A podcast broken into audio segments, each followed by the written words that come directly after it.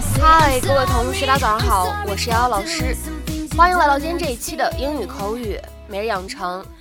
在今天这一期节目当中呢，我们来学习非常简短的一段英文台词，它呢来自于《绝望的主妇》第一季第二十集，《Desperate Housewives》Season One Episode Twenty。Couldn't wait to throw that in, could you? Couldn't wait to throw that in, could you?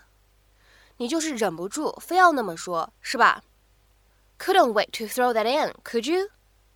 Couldn't wait to throw that in, could you? 那么在这段英文台词当中呢，我们主要需要注意的发音技巧呢，有下面这样几处。首先，couldn't wait 这样的两个单词呢放在一起，我们会有一个类似于不完全爆破的处理，可以读成 couldn't wait。couldn't wait。再往后面看，wait to 这样的两个单词呢放在一起，我们可以有一个失去爆破，所以呢可以读成是 wait，wait，wait。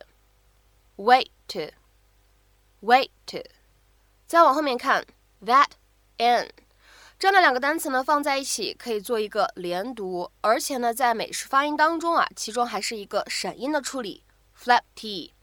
所以呢连起来，我们在美式发音当中呢可以读成是。that in that in，而再来看一下末尾的位置，could 和 you 放在一起呢，会有一个音的同化的现象。我们呢可以读成是 could you could you could you。Gabrielle, what brings you down here? Oh, sweet mother of God, what have you done this time? You're pregnant? Yes. And it's impossible. I'm on the pill, which I know you probably think is a sin, but it works. It's a 99.9% effective sin. Well, maybe it's in that one tenth of a percent that God resides. Couldn't wait to throw that in, could you?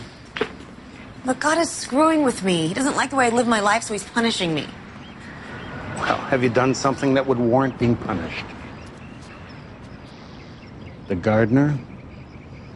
I thought that was over. No, well, it was, and then and well, you just had to be there. Look, that's my point is I'd be an awful mother. I'm selfish and I'm self-centered. And the only person more self-centered than me is Carlos. I mean, he, he's so self-centered that he doesn't even know how self-centered I am. We'd be terrible parents. Gabrielle, I'd like to help, but I'm not exactly sure what it is you want. No, it's just I want to know who to be angry at. Here's a thought. Don't be angry. Be thankful. Children are a gift, are they not? I don't have time for this crap. Have a party to plan. Thanks. 今天呢，在节目当中，我们来学习这样一个短语，叫做 throw something in。它的话呢，意思会比较多。我们今天呢，在节目当中重点讲两个。第一个呢，表示在对话当中呢，猛不丁的评论一句，插一句嘴，发表一下看法，让人颇为意外。If you throw in a remark when having a conversation, you add it in a casual or unexpected way. 比如说，下面呢，我们来看两个例子。第一个，I just threw in a few comments occasionally。我当时就时不时的发表了一些我的看法。I just threw in a few comments occasionally。再比如说呢，我们来看一下第二个例子。The lawyer threw in a few snide comments while we conversed 我们在交谈的时候，那位律师说了一些很卑鄙的话。The lawyer threw in a few snide comments while we conversed。那么看完这两个例子之后呢，我们再来看一下这样的一个动词短语 throw something in，它的另外一层意思可以用来表示额外提供、赠送某个东西、某一项服务等等等等。比如说呢，我们来看两条不同的英文解释。第一个。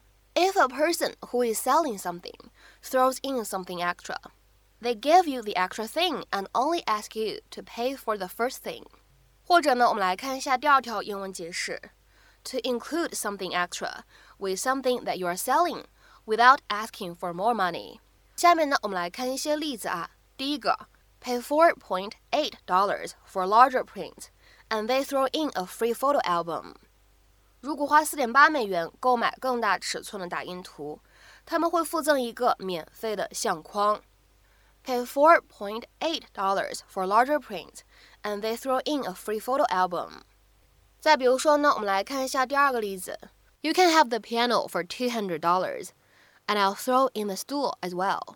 这架钢琴两百美元，你就可以带走，我还可以把琴凳也送给你。You can have the piano for two hundred dollars, and I'll throw in the stool as well。 再比如说呢，我们来看这样一个例子：I know they're willing to throw extra vacation days in, but what I really need is a higher salary。我知道他们愿意提供更多的假期给我，但是我真正想要的是更高的工资。I know they're willing to throw extra vacation days in, but what I really need is a higher salary. 再比如说，那我们来看最后一个例子。Wow, they threw in a free gift with purchase. 哇，我买东西，他们赠送了一个免费的礼物给我。Wow, they threw in a free gift with purchase.